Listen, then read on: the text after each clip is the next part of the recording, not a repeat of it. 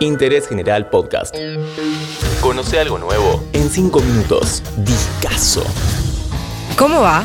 Interés General no piensa dejar afuera a uno de los álbumes más rompesquemas y fundamentales para el rock and roll. Era 1976 y en Nueva York empezó a sonar una ráfaga excepcional de 29 minutos compuesta por no mucho más que cuatro acordes y el punk incipiente que dio origen a los legendarios Ramones. A este le debemos todo. Cinco minutos y recorremos este discazo. Ramones. Blitzkrieg Bob. Da inicio al álbum debut de los Ramones y el nombre hace referencia a una táctica de la Segunda Guerra Mundial, Blitzkrieg, un término en alemán, pero esto ya no importa demasiado cuando hablamos de quizás una de las frases más icónicas del rock, como es esta. Casi que esto es para la cultura anglosajona como nuestro ole ole ole. Dicen que esto está inspirado en un cover que hicieron los Rolling Stones del tema Walking the Dog y proviene de cómo Mick Jagger pronunciaba la frase High House Tippy Toes. Pero rápidamente me voy a Beat on the Brat. Seguimos con la idea de poca letra y mucha repetición. Lo escribió el cantante Joey, al igual que este. Judy is a punk. Temazo. Acá hay un chistecito autorreferencial con esto de la repetición. Second verse, same as the first. Segundo verso igual que el primero, dice la letra. En definitiva, Judy y Jackie son dos jóvenes que se suman a una liga de patinaje sobre hielo y después a una organización de izquierda que cometía actos violentos en los 70.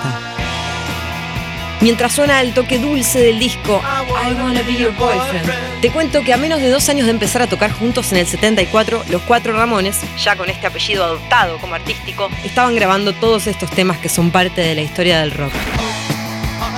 Te cuento que este discazo fue grabado en el Plaza Sound y en el Radio Music Hall de Nueva York. El productor fue Craig Leon, que fue quien convenció a Seymour Stein, en ese momento presidente de Sire Records, para que escuche a la banda tocar y luego, por supuesto, le ofrecieron un contrato para grabar. Cuando salió este disco, la escena del punk no tenía nada que ver con lo que se convertiría un año después, básicamente porque este álbum ayudó a crearla. Trabajaron y retrabajaron armonía sobre tres acordes de viola que ni siquiera eran completos, sino quintas, lo que se llama power chords, compuestos por apenas dos notas o dos cuerdas. Y así sacaron 14 canciones, muchas de las cuales arrancan con Didi, el bajista, y el que más temas compuso de este álbum, contando 1, 2, 3, 4. 2 minutos 35 dura I Don't Wanna Go Down to the Basement, el tema más largo de este disco.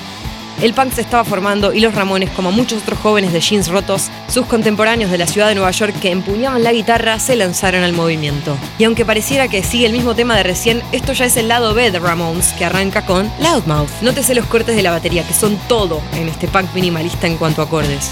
Este disco salió muy barato para la época, 6 mil dólares en total. Comparemos con lo que fue A Night the Opera de Queen, el cual ya repasamos en un capítulo de Discaso, que un año antes de este debut ramonero salió 40 mil libras.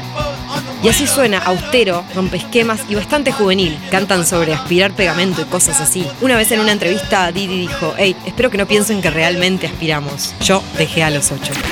Las influencias de los Ramones eran en parte bandas de garage que le daban importancia a la guitarra. Estos pibes escuchaban MC5, los Stooges, pero su verdadera formación provenía de una mezcla de cultura pop de los 60, sobre todo grupos de chicas como las Shangri-Las o The Ronettes, la música playera y las películas de monstruos. Otra letra 100% de Didi, 53rd and 3rd.